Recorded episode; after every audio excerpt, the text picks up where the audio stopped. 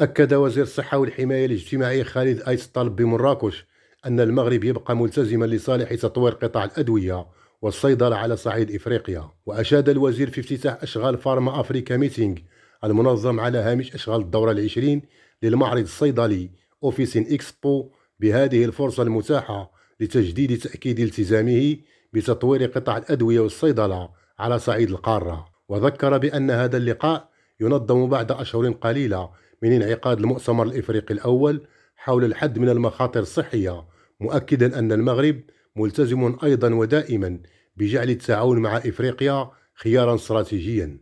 وأضاف الوزير أن بلادنا ستحرص على تعزيز علاقاتها متعددة الأطراف والنهوض بها مع البلدان الإفريقية قصد إرساء شراكة حقيقية تشكل الحجر الأساس للتضامن والمنفعة المتبادلة في إطار التعاون جنوب-جنوب الذي يفتح آفاقا واعدة للتنمية المستدامة.